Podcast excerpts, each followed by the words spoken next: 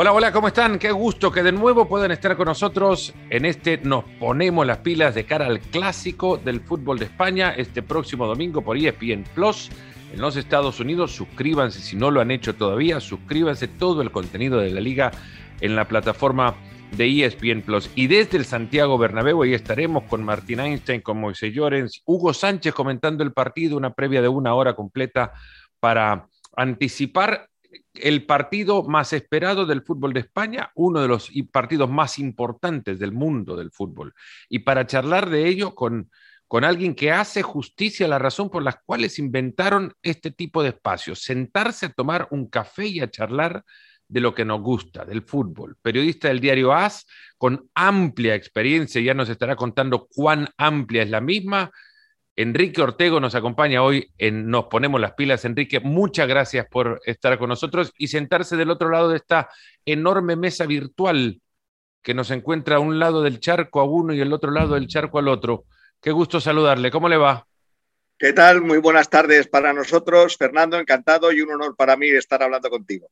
Para mí, por favor, lo, confieso y se lo dije ya en su momento también cuando le conocí un par de semanas atrás, ya le conocía profesionalmente, digo, desde hace ya décadas, pero hace un par de semanas le conocí personalmente y fue uno de los puntos más altos de aquella visita antes del derby de la capital de España, aquel Real Madrid 2, Atlético de Madrid 0. Le conocí porque le conocí personalmente, pero ya le conocía incluso hasta por ser autor de uno de los libros que yo más disfruté leer. El Gracias Vieja, a mí siempre me preguntan estudiantes o aficionados al fútbol si, si tengo alguna recomendación de algún libro que puedan ellos leer. Y a mí uno que me llevó a sentir la presencia del personaje allá al lado es justo ese que cuenta la historia de don Alfredo y Estefano en primera persona. Sí, la verdad que a mí también. Yo de, los muchos libros que he hecho después, es, es, emocionante, eh, primero por cómo, cómo, cómo, lo fuimos haciendo Relaño y yo, en, muchas mañanas, muchos lunes quedábamos siempre en casa de don Alfredo, eh, unos lunes llegábamos, estaba con mejor humor, otros lunes con peor humor, bueno, Sara, su mujer, nos ponía el cafetito y ya poco a poco iba entrando en materia y nos, fue, nos iba contando, narrando en primera persona, porque luego el libro se escribió en primera persona y se escribió con, como, él, como él habla, es decir, con su acento argentino, mm. con los acentos donde él los ponía y donde eh, eh, el argentino los pone. Entonces intentamos que fuera, pues eso, eh, leer, leer escuchando.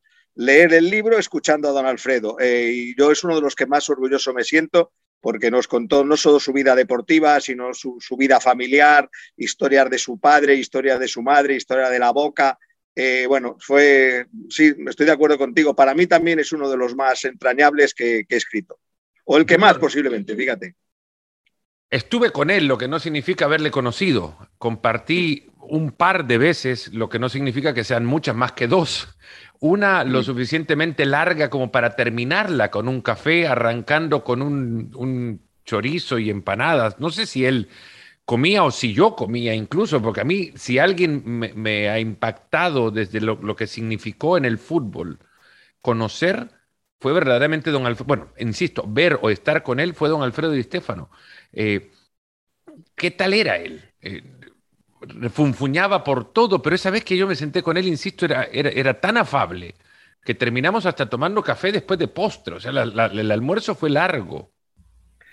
Pues, ¿cómo era? Era tímido. Yo, después de tantos años de conocerle, yo tengo el honor de haber entrado entre, entre el equipo de sus conocidos, en la plantilla de sus conocidos. Yo no, no voy a hablar de amistad, pero sí que si yo le llamaba, cogía el teléfono, eh, agarraba el teléfono, eh, em, si le decía que había que hacer una entrevista, la hacíamos. Hemos hecho muchas, muchas entrevistas juntos, hemos hablado mucho de fútbol. Él me invitó a una, una, peña de comida que tenía todos los lunes allí al lado de su casa, en el Asador Frontón. Yo era bien recibido todos los lunes que quería ir. Había veteranos del Atlético, veteranos del, del Real Madrid y, y, en esa mesa, yo el día que iba tenía un hueco eh, y bueno, poco a poco fui haciendo confianza con él, fue confiándose en mí y, esa timidez se fue abriendo. Sí es cierto que hay momentos en, los que estaba, como tú dices, refunfuñaba, hay momentos en que parecía que le habían entrado al ligamento derecho y al ligamento izquierdo a la vez en la misma esa, pero, pero luego poco a poco le iba entrando. Él, según entraba en... Eh, hablando de fútbol, iba entrando en juego, ¿no? Es como en un partido que tienes que empezar un poco a, sentir las piernas, a estirar los músculos, a tal, pues él era igual en la, conversación. Y luego, pues sí, la verdad que he pasado horas. Yo me acuerdo que en vísperas de un balón de oro que se iba a entregar a Figo en el, en el, en el Bernabéu, era un partido nocturno, yo creo que contra el Deportivo de La Coruña, no me quiero equivocar. Entonces el Real Madrid invitó a los balones de oro que había tenido el Real Madrid pero también invitó a Luis Suárez y a Eusebio. Luis Suárez, que lo había ganado con el Fútbol Club Barcelona, como sabes, y Eusebio con el, con el Benfica, ¿no? Pues ese día eh, empezamos a comer, luego Copa vino a la noche, a la cena, pero ese día empezamos a comer a la una y media o a las dos y acabamos haciendo comida y cena. Lo único que conseguimos es que en el restaurante donde estábamos nos trajeran una televisión para ver el, el Real Madrid Deportivo o, no, o, el partido que había entonces. Ah, no, eh, jugaba el Deportivo con alguien, porque el Madrid jugaba al día siguiente. No, me, he liado ahí un poco y, lo, conseguimos, ¿no? Pero hicimos un empalme desde las 2 de la tarde a las 11 de la noche, eh, pues, eh, y Alfredo en su salsa, hablando con los suyos, hablando con Copa, hablando con Eusebio. Estaba Bobby Charlton, con el que no se entendía, evidentemente, pero decía, ser, ser, usted calle y coma le decía, le decía Alfredo, y sobre todo con Luis Suárez. Él tenía, hacía muy buena viga con Luis Suárez, con el gallego, como él le llamaba, y la verdad que fue una tarde-noche extraordinaria. Pero sí, él tenía que entrar poco a poco en juego y luego, pero tímido era, tímido, y esa timidez a veces le, le, convertían antipático, ¿no? Eh, para la gente que iba por la calle, le paraba eh, una foto, sobre todo ahora en los últimos tiempos, una foto, claro, antes, antes por lo menos me firma algo, no sé qué, pero ahora, claro, la foto enseguida y le tocan la espalda, le molestaba mucho que le tocaran la espalda, ¿no? Y, pero bueno, eh, la verdad que sí, que estoy muy orgulloso de haber estado dentro de ese equipo suyo de conocidos. Hay fotos de aquella, de aquella cena porque habrá sido histórico, ¿no? ¿Quién puede reunir? No, no, no, es que yo creo que no yo no sé si habría móviles entonces, si había no, estamos hablando no había, para sacar una foto. Sí, hombre, sí, el fotógrafo sí, porque yo creo que el fotógrafo, de hecho, yo no sé si entonces estaba yo en el ABC y el fotógrafo de ABC vino a hacernos fotos para, para y, alguien del Real Madrid también vino. Pues claro, lo organizó el Real Madrid, esa comida a cena, eh, porque al día siguiente pues entregaban el balón de oro a, Figo en el, en el estadio. Tremendo. Eh, Enrique, el clásico se viene este domingo. Evidentemente, este programa también o este episodio lo pueden escuchar más allá de, ese partido. Por lo que hablar de lo que ahora mismo significa el cruce en esta segunda vuelta de la temporada 2021-2022, pues no nos vamos a detener en ello. Nos vamos a detener, sí, en la historia del mismo, porque Classic, como tal, no siempre fueron con la dimensión con la que ahora eh, se miden los Barcelona-Real Madrid. No, de hecho, al principio, en, en, España el clásico se consideraba al partido que más veces se habían enfrentado los dos equipos. Mm. Entonces, durante muchos años, el clásico, por decirlo de alguna forma, era el Real Madrid Athletic o Athletic Real Madrid, porque era el que más enfrentamientos se había habido entre el, entre el Club Blanco y el Club Rojiblanco de, de Bilbao. Y luego ya el, clásico como tal, el Barça Madrid, superó eso y empezó a, llamarse clásico. Pero eso es, eh, como yo digo, es color, es, es era moderna. De hecho, volviendo a Di Stéfano, Di Stéfano y todos los de su generación, Gento, tal, Luis Suárez, todos decían que el gran duelo de ellos, sobre todo los del Madrid, eran con el Atlético. O sea, es decir, nosotros a quien queríamos ganar siempre era el Atlético, porque si no, al día siguiente, en la oficina, cuando bajabas la escalera, ibas a comprar el pan, en el bar, los del Atlético, que eran vecinos, si te ganaban, te daban la lata y te minimizaban y dice, entonces nosotros queríamos ganar por encima de todo el Atlético. O sea, lo del Barcelona ya es una cosa bastante más moderna que, se ha ido creando también un poco con el empujón definitivo de los medios de comunicación. ¿De dónde se empuja más? Porque, a ver, uno logra también entendiendo la historia que, cada vez fue encontrando distintas aristas y pudiendo completarse de mejor forma, hubo una, una, rivalidad importante, incluso para el fichaje de Don Alfredo. Don Alfredo llega a, España por, por, instancias del Barcelona, hay, hay una, no quiero decir la trampa, pero hay un, hay un entrampe eh, logístico, entre comillas, que involucra luego al Real Madrid, pero creo que la rivalidad en ese momento no, no, lo llevaba a chocar tanto como para pensar que el gran odiado rival estaba sacando un fichaje a otro. Pero a partir de entonces, y luego a partir de, ciertas situaciones políticas que se fueron dando, fue cuando empezó a, la rivalidad a hacerse fuerte. Yo pondría, si me tuvieran que decir un punto de partida, sí pondría lo que tú acabas de comentar de, del fichaje de, Di Stéfano, porque claro, el Barça mm, llega a un acuerdo con River Plate, que realmente era el dueño de, su pase pero el Real Madrid llega a un acuerdo con Millonarios, que es donde está jugando después de la huelga de Argentina, cuando él se ha tenido que ir a Argentina y se va a Colombia, juega en Millonarios. Entonces, cada club hace, su jugada y ficha con, los dos era, legal fichar, porque los dos tenían derecho sobre Alfredo Di Stéfano. Por eso pasó todo lo que pasó luego, ¿no? Y sí, el primero, él va primero a Barcelona, él está tres meses en Barcelona, que se la hacen eternos, y al final hay un momento que él dice al Barcelona, si no me podéis inscribir, no podéis hacer mi ficha, yo me voy, pero se volvía para irse a Argentina, es decir, para que en ese momento ahí el Madrid dijo, no, tú te vienes, pero te vienes al Madrid. El Madrid agilizó como fuera la situación y entonces se quedó en el, en el Real Madrid, pero sí, es un punto de partida. Yo creo que a partir de entonces los Madrid-Barcelona, Barcelona-Madrid empezaron a, a tener una, una dimensión mayor. ¿Le interesó a uno generarlo más que al otro, generar esa, esa dimensión del partido que, bueno, paraliza buena parte del mundo futbolístico? Yo creo que el, Barcelona siempre le ha llevado eh, al, asunto político, ¿no? Eh, ellos con su identificación política, siempre era el, el, gobierno central de Madrid, tuvieron problema. Entonces, el Barcelona en ese sentido yo creo que siempre ha tenido, ha sentido más la rivalidad de que ganarle al Real Madrid en un terreno de juego era ganar al gobierno central de la capital y del país. ¿no? Eh, eso estaba ahí siempre. Es decir, lo, queramos ver más o no lo veramos más. Eh, esta semana he hecho una entrevista a Schuster y Schuster me decía que eh, él siempre ha sentido más que en Barcelona, se sentía mucho más el clásico que en Madrid. Dice, también es verdad que en Barcelona estuve más años, ¿no? Pero en Barcelona, cuando se jugaba el clásico, lo notabas toda la semana. Dice, y luego cuando estuve en el Madrid, sí, vi que se notaba el viernes, el sábado, pero no esa, esa concentración que el barcelonismo ponía en cada choque con el, con el Real Madrid. Y lo dice un alemán imparcial, en teoría.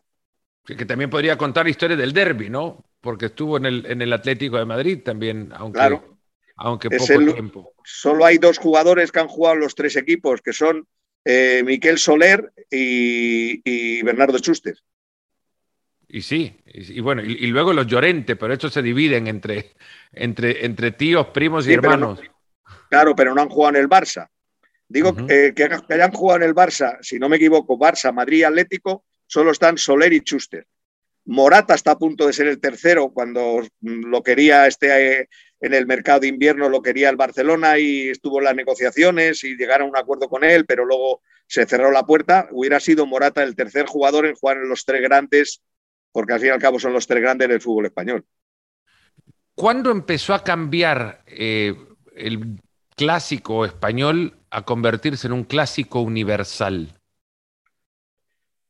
Yo creo que que con la llegada de, Messi y Cristiano. Yo creo que a partir de entonces, porque eh, hasta entonces yo creo que había veces que un club había puesto más de su parte que otro, es decir, el Barça con Cruyff puso mucho de su parte porque Cruyff era una estrella europea, era una estrella mundial y entonces mm, todo lo que tenía que ver con el Barça tenía una gran trascendencia internacional.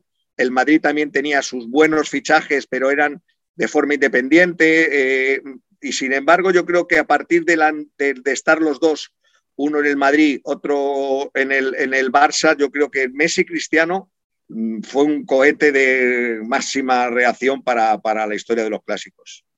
Eran partidos de 900 acreditaciones para, para prensa de toda parte del mundo, los clásicos aquellos del 2011 que tuvieron partido de liga metido con una final de copa, con semifinales de Champions League. Efectivamente.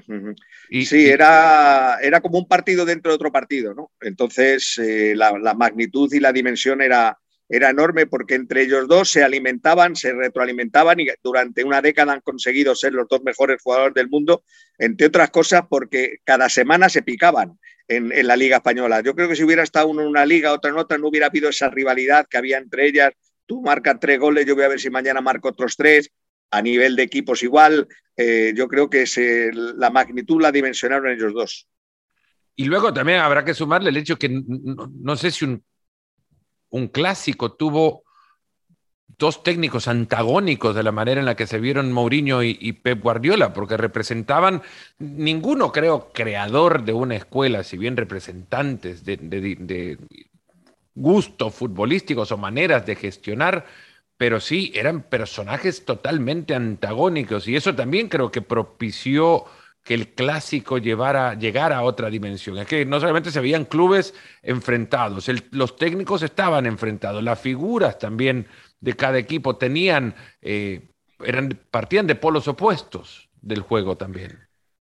Claro, además ellos inculcaban a sus, a sus jugadores que había que ganar por el estilo. Es decir, el Madrid, queramos o no, hay un momento que ficha a Mourinho para romper la hegemonía del Barça, romperla en el más amplio sentido de la palabra, romperla al estilo Mourinho. Eh, que es el que puede romperte eh, algo, por eso, desde, desde, el defender, desde el carácter, desde llevar al límite el reglamento. Y para, para, el Barça de Pep, cada partido era defender su estilo. Eh, no era, era, jugar para ganar, pero jugar para, para demostrar al mundo que la mejor interpretación es la de tener el balón, el juego combinativo, el juego asociativo, llegar al área contraria a, nivel de pases, aunque se den 20 de más en algún momento. Sí, era un duelo que, iba más allá de las propias personas, era un duelo, ideológico futbolístico. ¿Cuál fue el primer, o recordará la época en la que cubrió el primer clásico Real Barça, Barça Real Madrid. Lo, he estado intentando, pero es que no, no, no me acuerdo. Yo creo, el, en el 74 hubo uno que me marcó, pero yo creo que en el 74 yo no había empezado todavía a trabajar. Empecé en el 75, en el 76, pero me marcó mucho un 0-5 que hubo en el, en el Bernabéu con el Barça de Cruyff jugador ese fue impresionante que llegara, metiera cinco goles en campo contrario. Ese partido sí me, me acuerdo que me dejó muy, muy marcado, pero yo creo que todavía no estaba trabajando.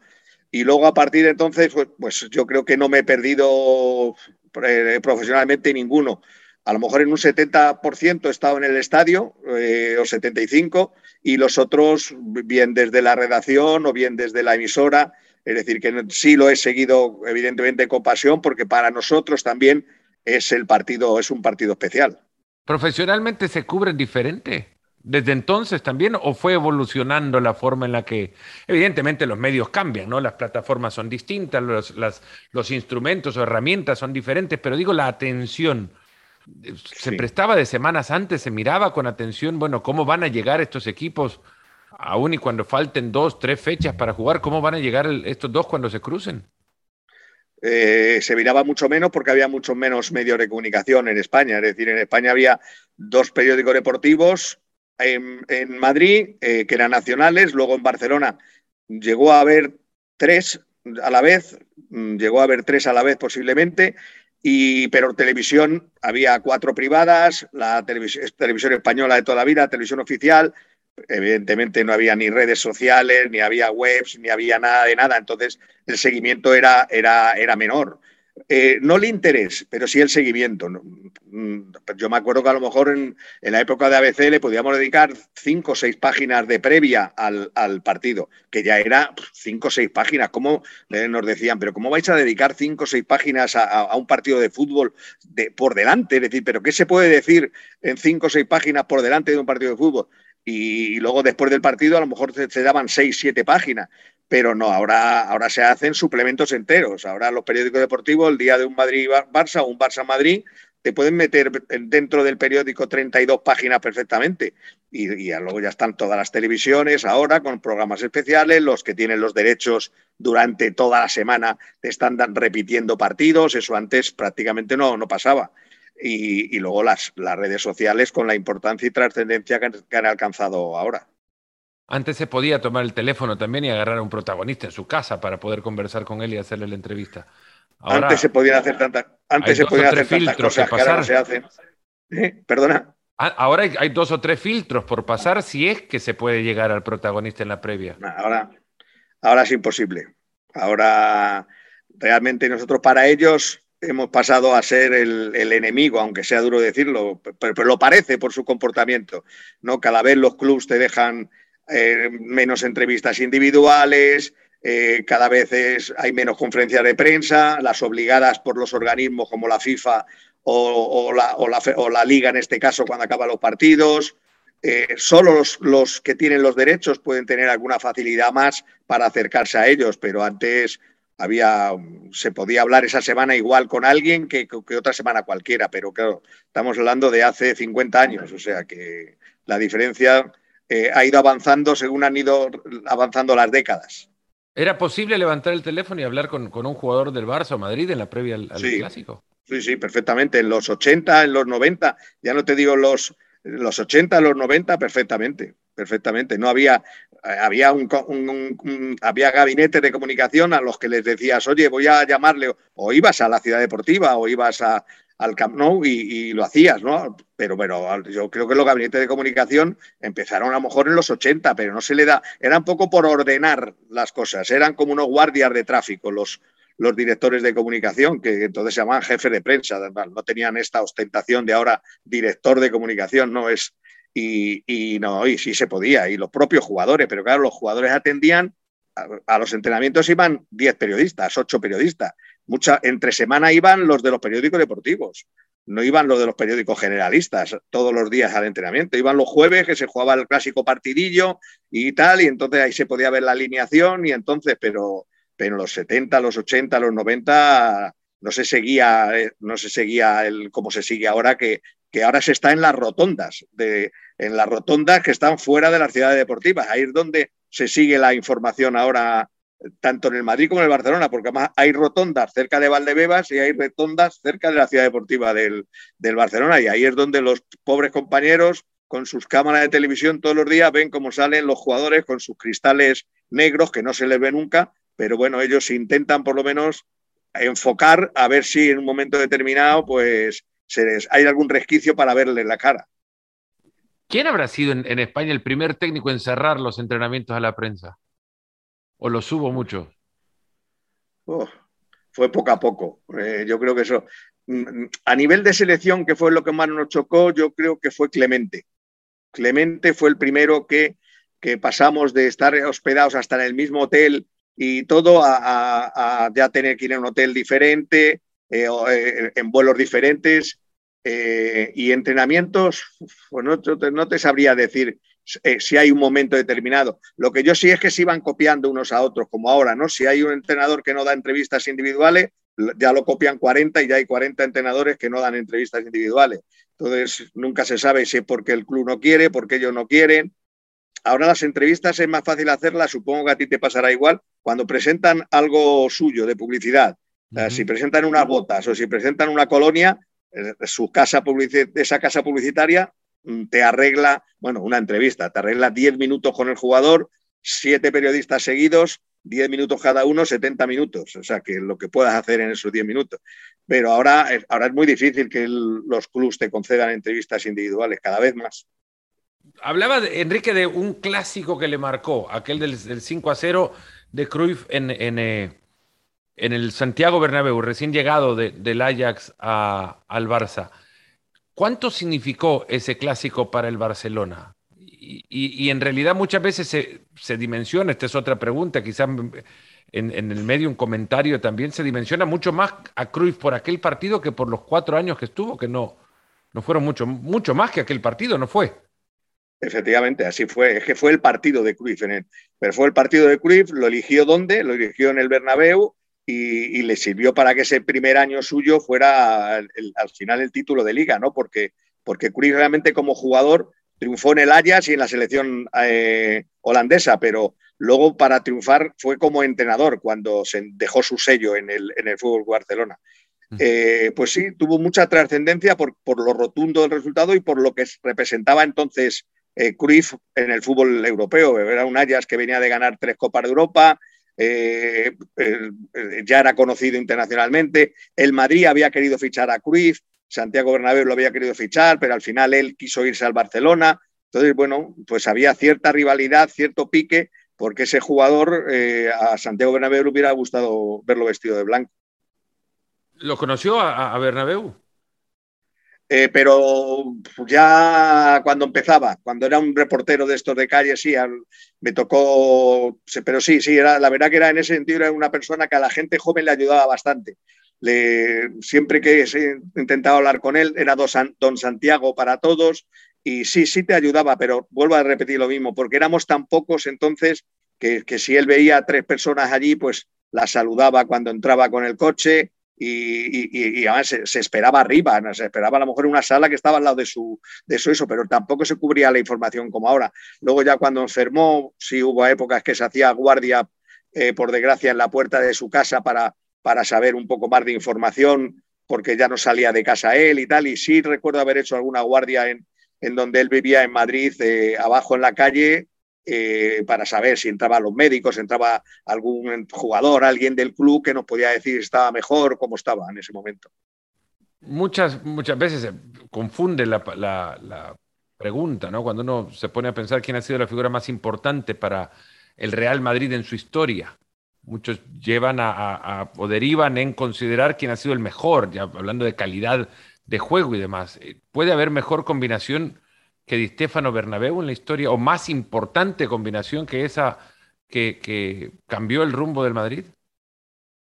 Los dos cambiaron el rumbo del Madrid, uno, uno con su labor en los despachos y otro con la labor en el campo. El Madrid hasta el 53, que llegó Di Stefano, venía, me parece, de ocho años, hablo de memoria, sin ganar el Campeonato Nacional de Liga. Y él llegó, ganaron las ligas que ganaron, luego las cinco Copas de Europa, que fue la nueva gran competición en la que Bernabéu creyó desde el principio. Es que Bernabéu, está claro, cuando se dice, es que era una adelantada a su época, es que demostró ser una adelantada de su época.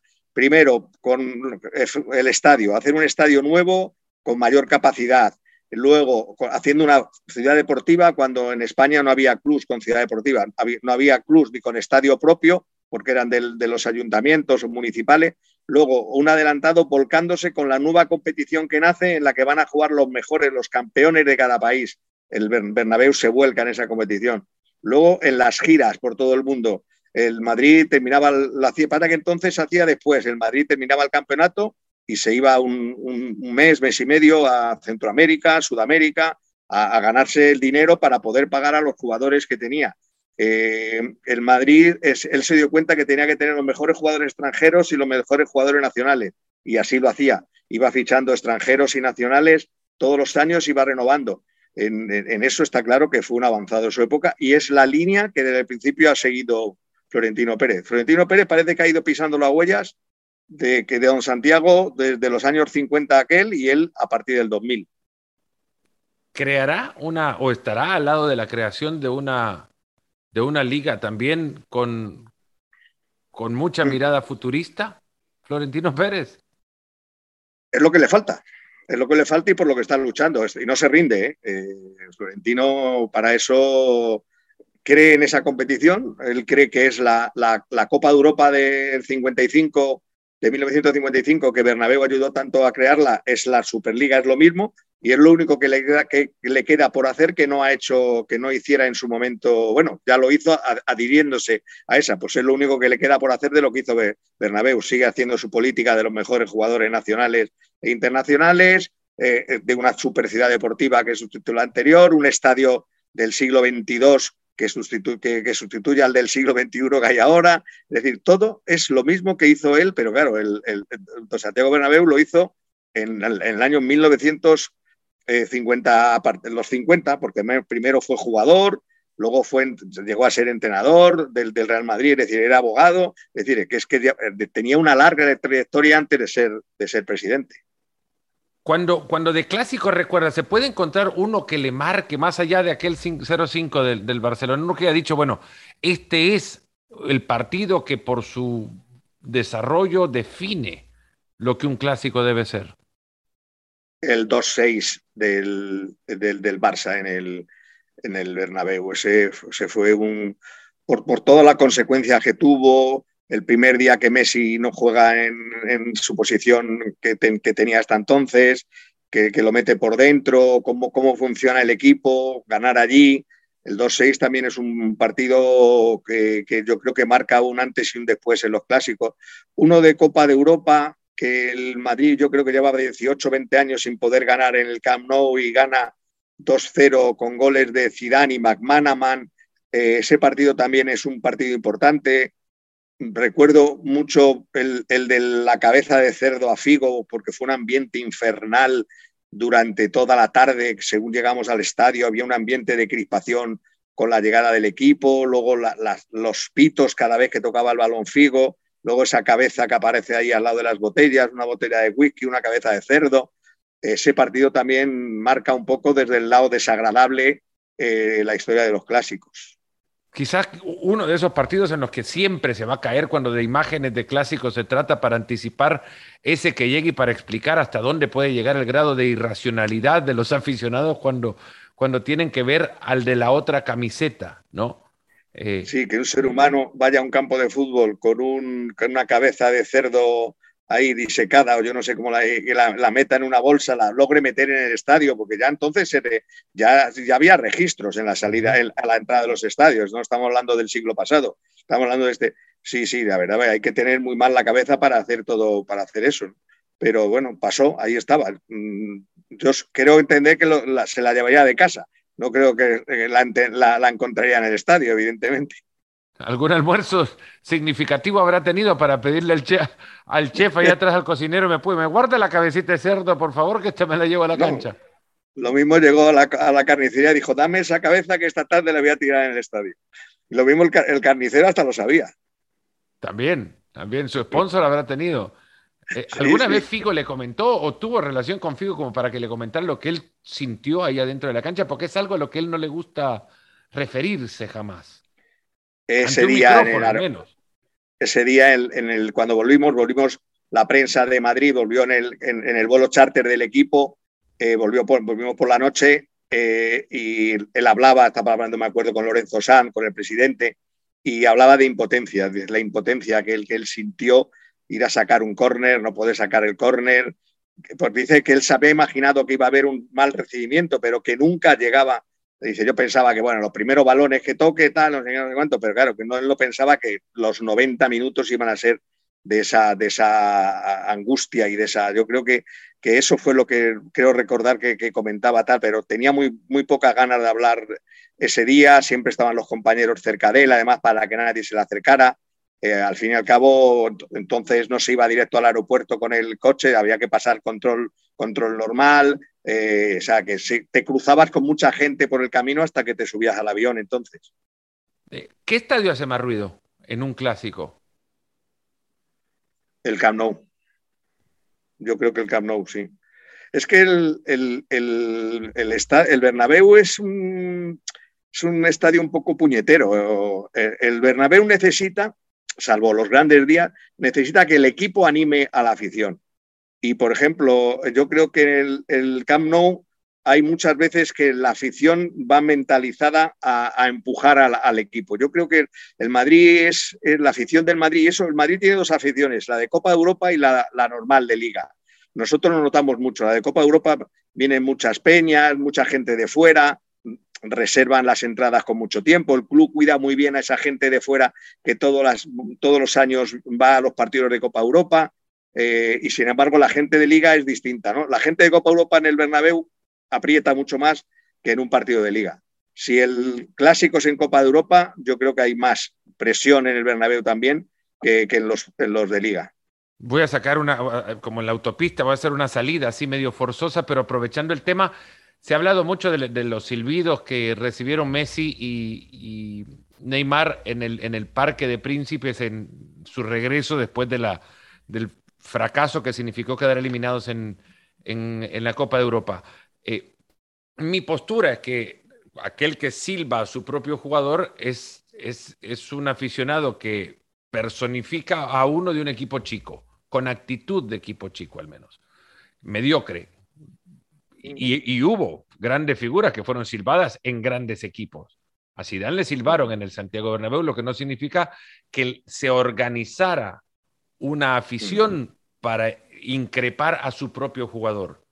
Eso no se ve si no es en, en, equipos con mayoría de aficionados mediocres. Sí, estoy de acuerdo contigo. De todas formas, yo creo que a París le falta una tradición futbolística.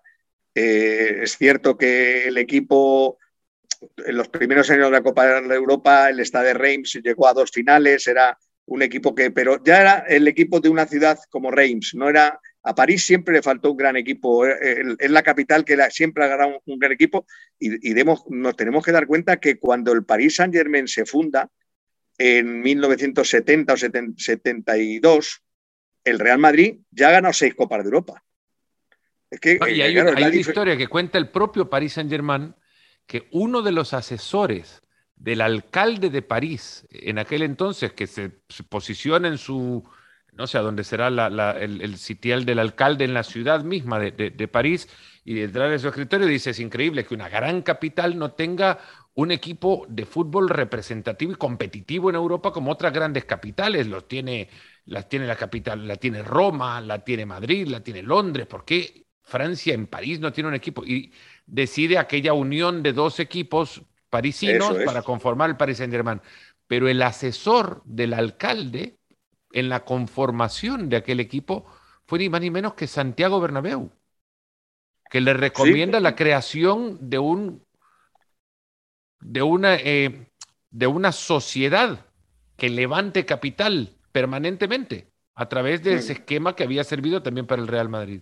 Pues no, no, había leído que ese asesor había tenido el asesoramiento de Santiago Bernabéu. Lo que sí el otro día, además yo creo que lo escribí en algún artículo, es que el alcalde fue el que al final se puso al frente de eso y decir, bueno, vamos a crear, porque al principio eh, eh, eh, está el club que llevaba más tiempo y, el otro es un club que realmente se forma para terminar asociándose con el, para fundarse lo que es el PSG, es decir, se, se funda, se crea ese segundo club ad hoc para hacer ya un equipo que empiece en segunda división y pueda. entonces está claro que es el propio alcalde el que, eh, el que organiza todo para empezar a hacer un club competitivo. Por eso yo digo que yo creo que no tiene tradición futbolística el aficionado del, en, París no hay afición, hay afición al fútbol, evidentemente, mucho más en las últimas, la última década con la llegada del, del, dinero catarí, pero es que antes lo habían intentado de mil formas, lo habían intentado con Canal Plus Francia, lo habían intentado eh, al principio con los grandes modistas eh, franceses de la moda que, ponían dinero y de hecho el, presidente del, equipo era un hombre que se dedicaba a la moda, es decir, que habían tenido sus intentos a base siempre de dinero, ¿no? Y ahí se demuestra un poco que, en el fútbol no todo, no todo es dinero, como se está demostrando con el PSG en la última década también.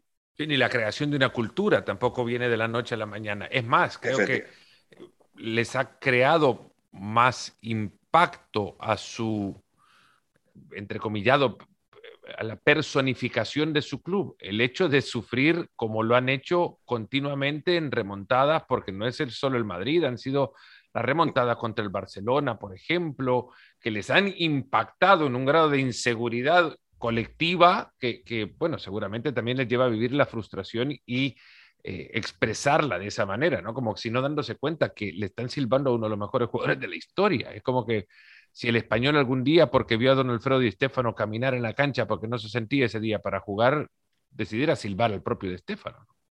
Si es que al final parece que se reduce, la afición del PSG se reduce a los ultras.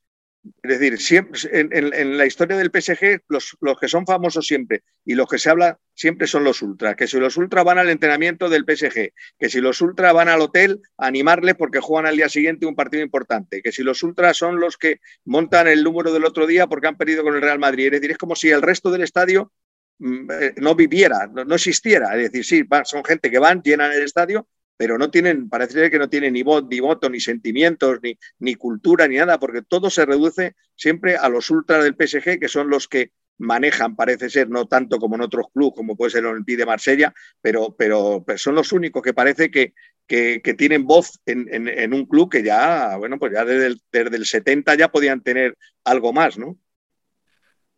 Autor entonces con Alfredo de Relaño de Gracias Vieja. Eh, libro de Alfredo Di Stefano Historia de una leyenda. Sergio Ramos, corazón, carácter, pasión. La décima, la undécima, la duodécima, la décimo tercera.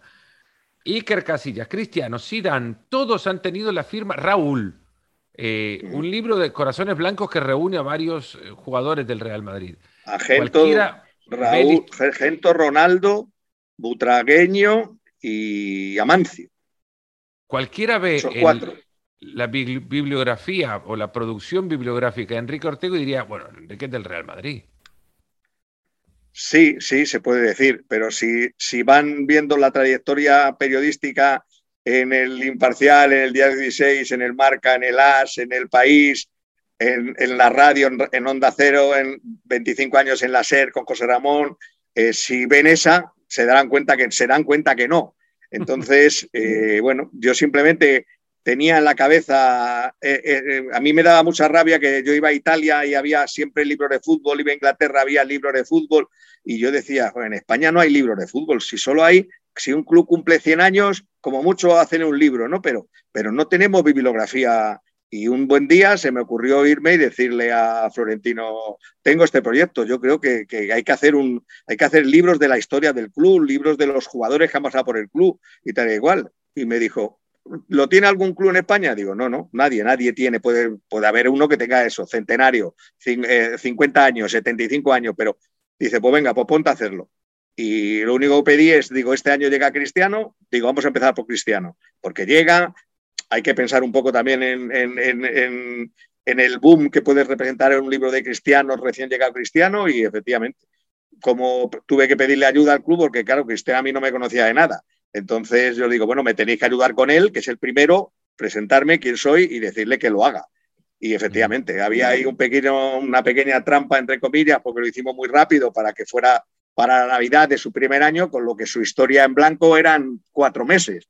Pero ya iba toda su historia, yo me fui a Funchal, a donde había nacido, me fui a Lisboa, hablaba muchísima gente sobre él y tal, y luego, pues sí, estaba su llegada a Madrid, sus primeros partidos, tal.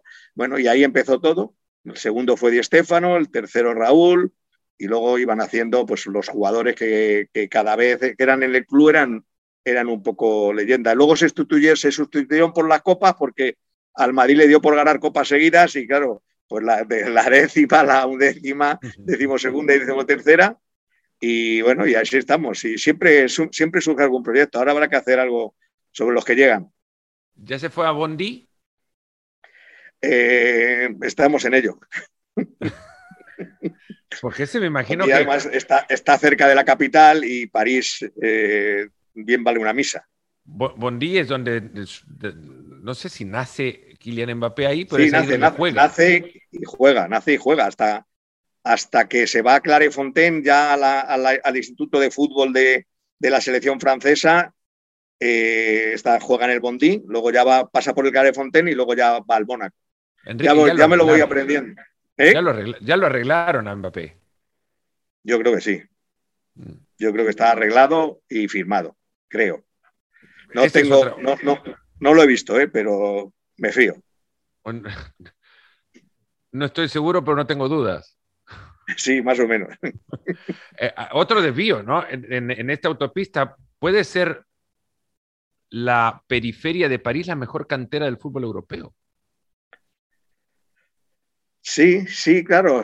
Eh, hacer un casi repaso. Todas Casi todas las periferias, si te pones a pensar, Fernando, las periferias son grandes canteras. ¿eh?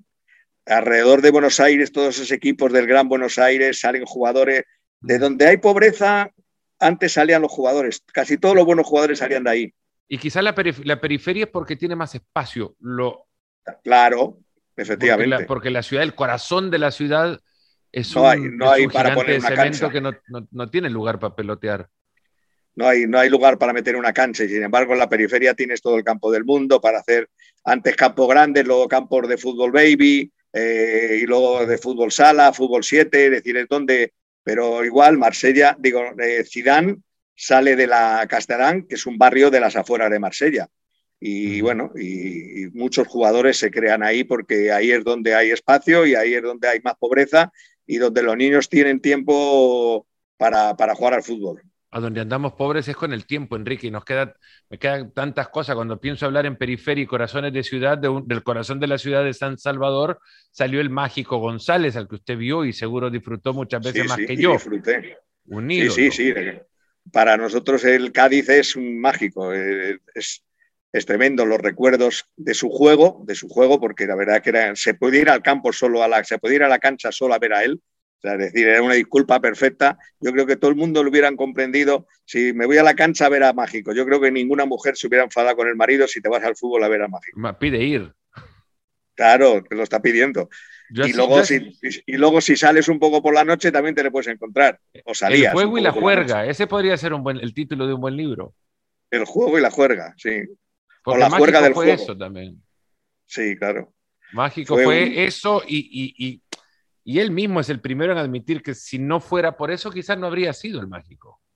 Fue un mago, fue un mago, un mago para todo, para quedarse dormido en la taquilla, en la camilla de un vestuario cuando le están dando masaje, o para tener un mayordomo en su casa que sea el que le haga todo y le haga llevarle a los entrenamientos, porque si no, no hubiera ido a entrenarse ningún día en el Cádiz. O sea que, y tenía mayordomo, pero mayordomo como, como llamándolo mayordomo, además no un asistente, no, no, no, no, mayordomo. El mágico tenía un mayordomo en Cádiz. En Valladolid se lo llevó también a Valladolid para, justamente eso, que le levantara y le abrigara, porque el frío de Valladolid no le, no le, no le apetecía. Enrique, agradeciendo muchísimo su tiempo y creo dejando la puerta abierta para otra, para otra charla, porque estas merecen, de su conocimiento, merecen más episodios todavía. Me quiero despedir de esto, nada más preguntándole si habiendo visto a Di Stefano, a Pelé, a Maradona, a Cruyff, a Messi, a Cristiano, ¿se puede decir que hay un mejor jugador del mundo, uno que esté por arriba de todos? Seríamos injustos con todos los demás. Mm, ¿A quién hemos visto en, ya en un apogeo mío mental de, haber visto fútbol y tener conocimiento como para pensar que este es el que más me ha gustado? Pues puede que sea Messi. Porque claro, yo a Di Stefano no le veo jugar tanto, ya le he visto mucho en, vídeos, en películas, en resúmenes, en eh, oír hablar de él, de lo que él cuenta, pero tampoco le vi tanto. Cruyff pues sí, ya le, vimos más, pero todavía le vemos, como yo digo, en blanco y negro en España, ¿no? Son los años 70, luego un poco en el Barça, y de todos esos, posiblemente con mayor conocimiento para analizarlo y tal y cual, yo me quedo con, con Messi. Pero claro, Messi, un tanto por ciento de todo ello lo, lo tiene Cristiano, que le ha ayudado todos los días a querer ser mejor. Me encantaría poder pintar para ilustrar lo que sería una sala, bueno, un salón, un comedor gigante, no sé, Versalles, y sentarlos a los mejores ahí en ese comedor. Solo acceso para los grandes, acceso exclusivo, como el Masters en Augusta, que solo que cenan solo los que ganaron el Masters el martes previo al torneo. Que el fútbol tenga ese salón, solo un lugar para los mejores, pero, pero de verdad, solo para los, los que están comparables a Pelé si eso pudiera existir, a mí me gustaría ser ese día camarero. Para poder, para poder meter la, comida, la bebida, y aunque fueran cinco segundos, escucharles. Ese día, ese día sería, la ilusión de mi vida sería ser camarero y poder eh, entrar en esa sala, verlos, mirarlos y, escuchar el, poquito que te dejaran de tiempo estar dentro de esa sala. Bueno, pero Enrique, ha sido comensal con Copa, Eusebio, Charlton, Di Stefano. Sí, no, sí, no me, claro, no me puedo, no me quejo. He hecho nueve, mundiales, hecho nueve mundiales, nueve Eurocopas, 35 finales de Champions y yo no, al revés, estoy orgulloso de todo ello. Pero, pero la que tú has dicho es lo más de lo más. Es que tú quieres entrar en una mesa a Pelea, a Di Stefano, a Cruyff, a Luis Suárez, a Zidane, claro, en esa mesa por esa mesa, por eso. Yo sería pata de, pata de la mesa. Me hubiera, hasta pata de la mesa me gustaría ser. Escondido detrás de una cortina me encontrarían a mí. Eso. Y al final hacemos un, entre nosotros hacemos una segunda mesa. para contar. Para contar lo que hemos oído en la otra mesa. Para, para, que, no para que no se nos olvide, porque claro. vaya, habría querido tener yo grabadores, sabes que estuve con don Alfredo y regresé a tomar nota de todo lo que había eh, escuchado, así una línea de todo lo que había escuchado y, para que eso no se me olvidara, de verdad, porque le había eh, extraído mucho de lo que yo había leído en ese libro que ustedes escribieron justamente. Ahora lo tenía ahí, y él me estaba contando las historias y fue, fue mágico, la verdad. Como mágico también ha sido charlar con usted, Enrique. Ha sido maravilloso en la previa a, a un clásico más, que no es un clásico cualquiera, y sigo insistiendo que es el clásico universal hoy día, un Real Madrid-Barcelona. Un gran abrazo y, gracias por la compañía. Igualmente, Fernando, buen viaje y nos seguimos viendo y escuchando. Así será. A ustedes también, gracias por haber llegado hasta acá en este viaje de la historia de los clásicos, un poco de la historia del fútbol, un poco también de la actualidad. Hasta el próximo episodio de Nos Ponemos las Pilas. Se cuidan mucho y este domingo 20 de marzo, el clásico por ESPN Plus.